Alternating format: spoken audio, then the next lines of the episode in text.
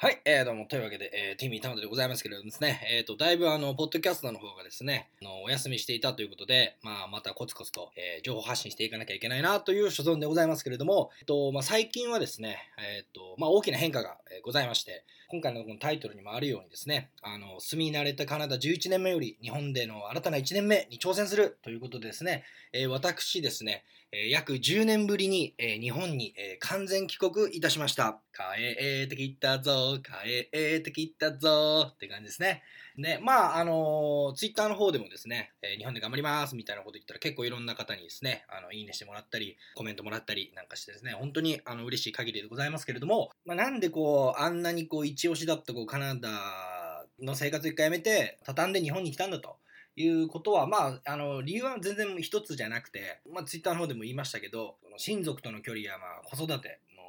まあ、総合判断ですみたいなことを思ってたんですけれども、まあ、要するに、大事なのは、where you live。ね、どこに住んでるかじゃなくて、what you do。何をしているかっていうことが大事だと思って、僕は2008年にフィジーに1年間語学留学行って、そのままもう2009年から、えー、ずっとカナダで、まあ、1年間 IT の専門学校に行って、まあ、その後ずっとラッキーなことにですね、 luckily って感じですね、英語で言うと。まあ、カナダの会社に勤めて、まあ、北米のね、仕事の文化とか、まあ、そのクリスマスパーティーだ、ポーカー大会だみたいなのも含めて、北米の文化をですね、まあ、どっちかっていうと、仕事のカルチャー、いろいろその学んで帰ってこれたっていうか体感できたっていうのがあって、で、ちょっとこう、やっぱり、それもまあマンネリ化っていうか、まあ、自分でそのアクションを起こさないことが多くなっていって、まあ、やっぱりもっとこうアウトプットしたりとか、本来は自分が何のために web デザイナーとか web プログラマーになったのかみたいなところも含めて、まあ、少しもう一つこう新しい環境でチャレンジしたいなっていうのがあったのと、あとはまあさっきも言ったように、まあ、あの親族、自分たちの家族との時間とか距離とか、例えばだけどうちのね、おばあちゃんもまだまだね、AI 積んでるんじゃないかっていうほどね、あの元気でものすごい精度で動いてるんですけど、まあもう85を超えてるし、でも両親もね、もうたまにその辺でアルバイトとかしてますけど、まあ、基本的にはもう定年退職してあののんびりやってるんで、まあ僕ももう10年、11年いないと。うーん、なんかこう、ホームシックではないけれども、やっぱりね、家族と過ごした時間とか、海外挑戦だ、チャレンジだの中で、ちょっとすっぽり抜けてたんじゃないかなって。まあ別に、まあ距離感っていうのはね、今は、そのスカイプだろうが、えー、メールだろうが何だろうが、あのあるんでそこはまあどういった関係性があったかとかあるかによって変わってくると思うんですけどあとはなんだろうなやっぱり日本人でやっぱ日本のねニュースとか気になったりとしてるけれども実際に住んでない状態でまあね1年か2年に1回帰ってきてたんですけど本当にね What's going on Japan? みたいなその日本で今本当に何が起きてるとかその税金の話とか今だとやっぱり働き方とかうん、そういうのが今もう曲がり角に来てると思うんですよね、いろいろね。で、そこをやっぱりその新聞とか、まあ今でいうそのヤフーのニュースだったり、途上のニュースだけでは、ちょっと、うん、あの、温度差もあるなーなんていろいろ思ったりして、あとはまあその、子育てもね、まあ、カナダで。カナダは、子供は国籍的には今、え、カナダ人と日本人の二重国籍みたいな感じなんですけど、カナダで1年ぐらい、え、子育てをして、子供手当とかもね、すごいいいんですよ。まあ、あの世帯によるんですけど、大体僕んとこはね、日本円に直したら月4万2千円ぐらいもらってたのかな。うんで日本で1万5千円じゃないですか。うん、まあ、それ以外にね、あの逆にそのカナダのデメリットで言ったら、えーと、デイケアって言って、まあ、要するにその保育園とか託児所みたいなところがめちゃめちゃその高かったり、日本自治体によって違いますけど、まあ、日本が5、6万円だとして、向こうはやっぱ10万、11万とか、あの結構いい値段するみたいなところもあるから、まあ、一概にその現生をねあの支給される額では決められないんだけれども、まあ、日本で子供を育ててみるっていうのも何かやっぱりまた違ったね、まあ、知見というか僕がいつも言ってるようにあのパースペクティブですよね。あ、まあ、ものの見方もう一つのものの見方がつくんじゃないかっていうことで、まあ、いろんなその総合的な判断、まああのまあ、僕のキャリアだったり、まあ、家族の考え方だったりっていうのを全部総合してであなんか日本で急にやりたくなったなみたいな。と言ってもね、やっぱすごい大変だったんです。やっぱもう10年も住んでるんで、もう物も多かったんですけど、ただここでもうすごいあの救世主が現れましてですね、Facebook のね、あのマーケットプレイスっていうね、ま要するにあの Facebook で、まあ日本では多分まだやってってないのかな？あの、要するに、まあ、売ります、買います、まあ、メルカリみたいな感じなのかな？まあ、売ります、買います、掲示板みたいなやつがですね、あれでね、もう全部ね、あクイーンサイズのベッドからね、ソファーからですね、もう電子レンジからね、炊飯器に至るまでですね、もう全部ね、飛行機に乗る2日ぐらい前に全て売り切ってですね、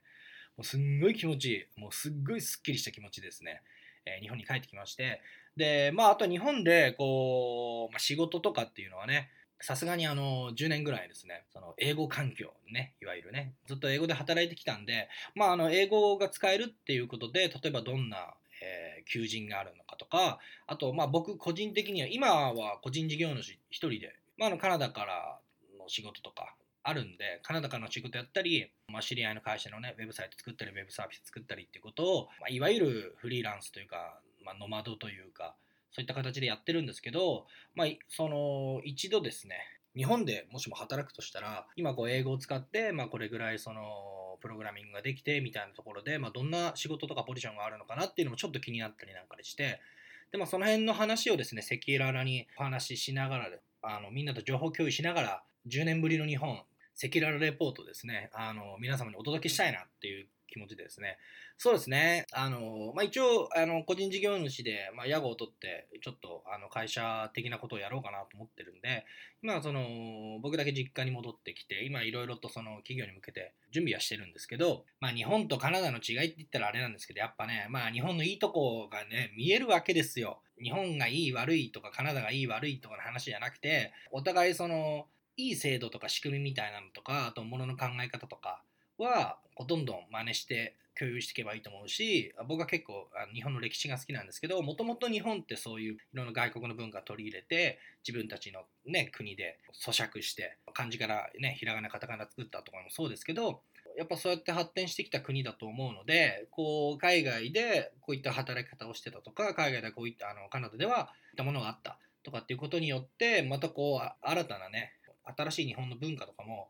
まあ、生まれる一億を担えたらいいなぐらいの気持ちで情報発信していかないとなっていうふうに、え思っておりましてですね。で、まあ帰ってきまして、まあ今まだあの、まあそのうち、えっ、と、数ヶ月後にはですね、あの、また、まあ、東京の方に、東京には住まないとは思うんですけど、東京都にはね、やっぱり今だからその、いわゆる地方対東京じゃなくて、そこにやっぱり東京ベッドタウンとかが入ってくると思ってるんですよね。要するに、えっ、と、東京ってあのちょっと古いデータかもしれないですけど、えー、大体東京都に住んで住民票を持ってる人が1200万人。で、その中、でも平日って大体3000万人ぐらい人口がいるっていうのは、やっぱりその埼玉だったり千葉だったり神奈川から通勤で通う人が住んでる人の倍ぐらいいて、で、また戻ってくっていう、例えばその会社が東京にあって東京に住むとか、ね、あの会社の近くに住むとか、そういうのはすごいいいと思うんですけど、基本的には僕はこれから在宅ワークとかそういったことをメインにやれたらいいなと思ってるんででそうなると必ずしも東京都に住民票がある必要はなくてとなると例えば埼玉の方だったりね川崎とかね神奈川県とかあっちの方ねか、あとまあ、千葉狙ってるんですけどね、千葉のね、津田沼にね、成田家ってね、美味しいね、あの、家系のラーメン屋があってね、その辺いいんじゃないかな、なんていうね、ちょっと思ってるの、千葉ちょっと狙ってます。千葉、千葉、千葉狙ってるよ。まあそんな感じでですね、あのちょっと東京のやや郊外ぐらいで、で何かあったらその東京ですぐミーティングできるぐらいの距離で、あとはやっぱその今、スーモ何？スーモだっけ？あの、不動産の情報サイトとか見てるんですけど、やっぱりね、僕はね、この今時代に逆行するかもしれないんですけど、めちゃめちゃ車が欲しくて、そうなるとですね、なんかこんなこと言うとですね、もうこれから車がいらなくなる。いや、バンクーバーでカーシェアリングってサービスを利用してまして、私、カートゥーゴーだの、イボだの、乗っておりまして、なんて言うと思いきや、いや、やっぱね、自分の車欲しいなとかってめっちゃ思ってますよ。うん、そこはかぶれない、俺は。あれやっぱりいずれそういったカーシェアリングだったりとか、まあ、もっと言ったらウーバーみたいなアプリ使っても、まあ、いわゆるタクシーの形態が変わっていくみたいなことはそれはあると思うんですけどやっぱり今こう地元って僕宮城県仙台市じゃないんですけど仙台大嫌いの昔から。そうそうすごい大好きですよ。あの、えーとまあ、田舎の方なんで、まあ、あの仙台車で1時間ぐらいかかるところなんで、まあ基本的にまあ車が必要だったりとか、あとやっぱり車が提供する空間とかね、秘密の会話とかね、あの、プライベートな空間としてのその車の魅力みたいなのは、すごい確認してて。で大体もうメールも盗聴されてる。電話もほとんど盗聴されてるなんて言ったらもう最悪ねもう大事な話はですねもう車に乗り込んででそこでねあの特殊フィルムみたいなやつをですね車中にベタベタ貼ってですねあの膨張できないようにしてみたいな。そういった感じで車の中でのコミュニケーションみたいなものが、まあ、最後こうもう一度脚光浴びるんじゃないかなみたいなのとかいろいろ理屈をつけてますけど、まあ要するに、えっ、と、今回は東京にはもともと5年ぐらい住んでたことが20代の前半ですけど住んでたことがあってで、まあ、その時はあのバイクは持ってたんですけど 50cc のねペッペッペーって音するやつ。スクーターでねあのいろんなとこなんか一人でブラブラ行ったりしてたんですけどあの車は持ってなかったと。で電車で移動してて。で今回はなんかこうまたこう違った形を取り入れたいって言った時にやっぱ都内はね駐車場ねやっぱ3万円ぐらいするんですよね1台。敷金とかあるようなとこもあってね。なんあの駐車場に敷金払うのかみたいなところも本当にある。例えばその郊外でねその川川越えたり何何何橋越えたりみたいなところから駐車場代がやっぱ9000円とかね1万5000円ぐらいで行けるんですよ。ってなるとあのやっぱこの今回注目してるのは都会プラス地方ではなくて、えー、都会ベッドタウン型、まあ、全国どこでもねあると思うんですけどそういったあの車が持っているけれども会議だ打ち合わせだなんだでピュッとこう中心部にアクセスできるみたいなところにポジションを取るところがいいんじゃないかなと思ってます。千葉千葉千葉狙ってるよ。で今だから、えー、だから東京とは言わないかその首都圏に向かう、まあ、またその東京近辺に戻るときにですね仙台で車買って常磐道ですね。あの Google マップで調べたらね4時間ジャストぐらいで行くんで高速飛ばせば。だからちょっとそこでですね車なの生活。至る所のあのサービスエリアで1本1000円ぐらいの前沢牛の串焼きみたいなやつをもうバンバン食いながらですねどんどん東京に近づいていってまあその東京郊外で車のある生活みたいなのをちょっと狙ってで、そこにこう自分のね、あの車をですね、もうあの勝手にあのカスタマイズしちゃって、多言語化ウェブサイト、ウェブアプリケーション作りますみたいな、勝手にステッカーとか貼っちゃって、もうなんかい、いた車みたいにしちゃおうかなみたいに、ちょっとそういうのもなんか面白いんじゃないかなみたいな。でそういうのをまあ YouTube で配信して、こう世界に発信したら、なんか面白いことになるんじゃないかなみたいなあの新たな野望を持ってですねやってますけれども、まあ、ちょっとせっかくねあの日本に帰ってきたんで、まあ、なんかこう10年ぶりに帰ってきてあの浦島太郎で、まあ、玉手って名前なんでまたややこしいんですけど、まあ、浦島太郎な目線からこう日本のいいとこみたいなのをねちょっと最後お話ししたいなと思ってるんですけど。やっぱりね人とかその自分の人生で知り合った人とかっていうのは実はものすごい財産っていうことに気づいて、まあ、家族もそうですしあと僕も今回帰ってきて、まあ、あのインスタグラムの方ではですねあの結構いろいろアップデートしてたんですけどもともとの地元とか仙台とかでねお世話になった友達とか同級生の方にですねいろんなとこ連れてってもらったりですねあの荒垣ロックフェスなんて行ってきましたよ僕ねあのまあ、音楽とかあの、まあ、自分もねあのたまにテレビで歌ったりすることあったんですけどやっぱあのパフォーマンスをねしてる人前でパフォーマンスをする人から一番僕は度胸とかインスピレーションもらうなっていうふうに思っていて意外とね、そのフェス、まあ、フジロックフェスとか、すごい、すごい豪華なイベントだけど、すごいタフだとも聞くしね。で、意外とね、行ったことがなくて、今回、あの、荒垣ロックフェスって、あの、まあ、宮城県でも20年ぐらいやってるですね、まあ、東北一のあのロックフェスに行ってきましてですね、2日間。それもまあ、友達がですね、チケット取ってくれたりなんかにして、できてね、やっぱいいね。なんだろうな。全部美味しかった。あの、全部とは言わない、なんか微妙なのも若干あったけど、基本的にやっぱ日本の食い物っていうのは、やっぱその出店とかね、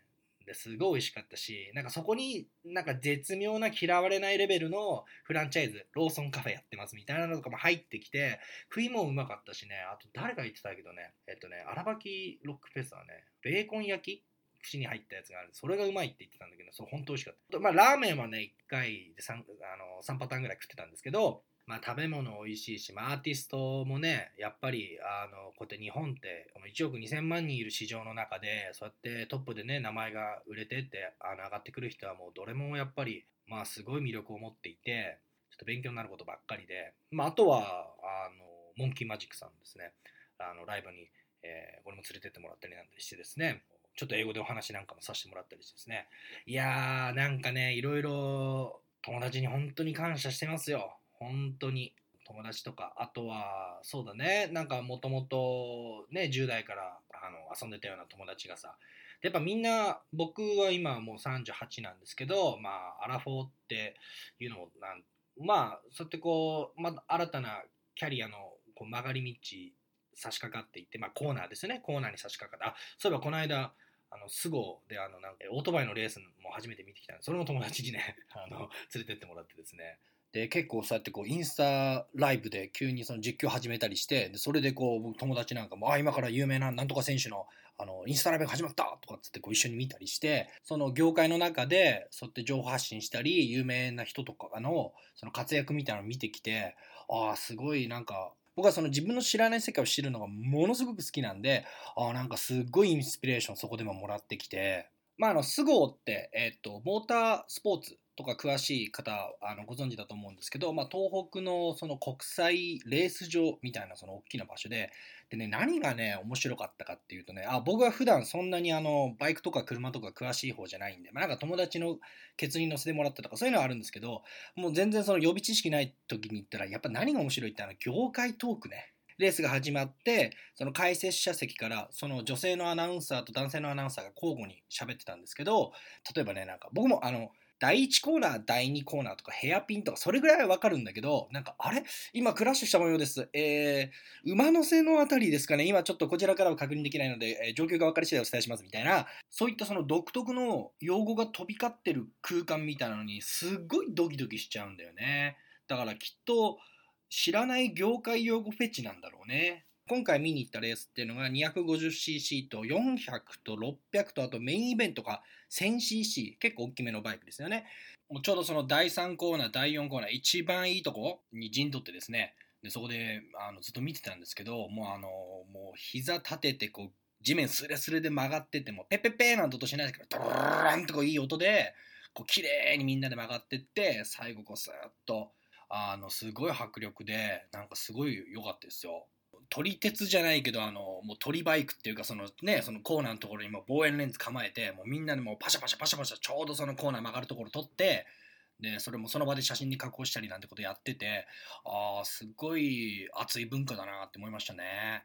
もすごいいろんなあの日本のね大きいイベントのですね刺激を受けてるところなんですけどキャリアのコーナーに曲がりねかかっていってじゃあこれからどうやってそので、ま、僕の周りだったらその IT の仕事を続けていくのか、ま、もうちょっとあの違ったビジネスとかベンチャーに参入するのとかあと自分で、え、会社を持つのかとか,、まあ、なんかそういった話でみんな本当同じようなことで悩んでいて、うん、でもみんなすごいエネルギッシュでやっぱりアイデアマンでっていうところで僕も今すごいそれであのいろんな刺激を受けててだから本当に今まで付き合ってきた友達とか知り合ってきた人たちに今改めてインスピレーション。で僕もどっかそのカナダで英語のこう頑張ってこの英語環境でこうひたすら働いてたっていうところであのいろいろまあねその海外のことを聞か海外の会社の働き方とかのこと聞かれたりしてお互いこういやあのいいインスピレーションをね交換できてるなってあの思ってくれてたらいいんですけどまあ僕のあの海外ヨタ話をですねあの本当大切な友達にですねいっぱい聞いてもらってで、まあ、ちょっとずつ今こう歯車がですねまた片言片言と動いていくっていうのを今実感しながらまた一からです本当最初に言ったけどあのやっぱりカナダでねちょっと行動が減ってきた、うん、まあ落ち着いたって言ったらなんか自分は認めたくないんだけどじゃなくてやっぱり何かこの能動的にね動き回っていろんな人の感情とかあとは実際にこういろいろこう気持ちをかき乱していくみたいなことが俺はもともとやりたかったしでこれからもやってやっていきたいなって思ってる中で、うん、本当に真摯な気持ちでですね。日本っていうこの生まれ育ったですね愛する土壌でですねまあ愛する市場土壌自分を表現していけたらなって思っていてうんなんでこういいとこもねすごいあるんですよ。でちょっと例えばでやっぱりねそのまあツイッターとかでねこうなんか流れてくるような話とかもそうなんだけどやっぱそのあのすごいやっぱ全体の中の一部を見てるみたいな話がすごく多いなと思って、うん、例えば僕もね初日にこう日本に帰ってきてであの、まあ、実家に戻ってきた初日に近くの土手歩いてたんですよでそこでこう何人かにねやっぱこうあのバンクーバーのノリが残ってるから「じゃあ」とか「How are you?」みたいなで声かけていくとやっぱこう最初あの気持ちがられてて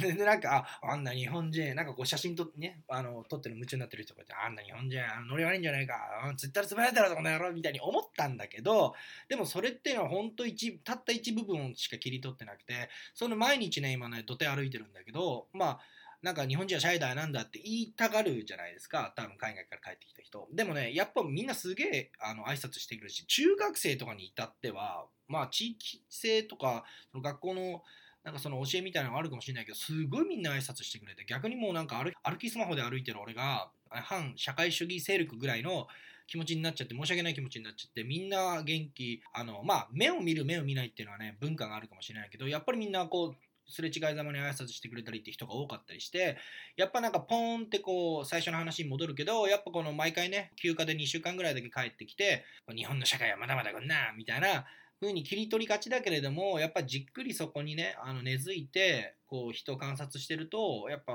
うん全然なんかショッキングなニュースにしたいだけであろうっていうその本当自分でそこすごい反省して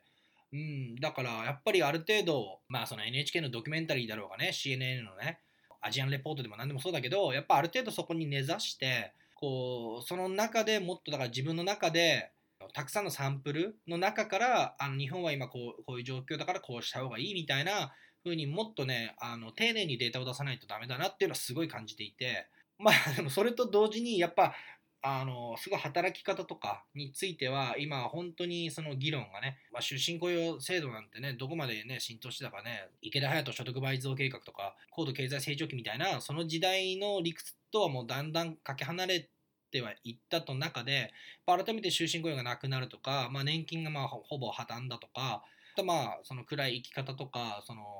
社会福祉のニュースに関してはやっぱりもっと思った以上にこうシビアだったりするんじゃないかなっていう気もしていて、まあ、まだあの丁寧なデータ出してトークしたいなと思うんですけど、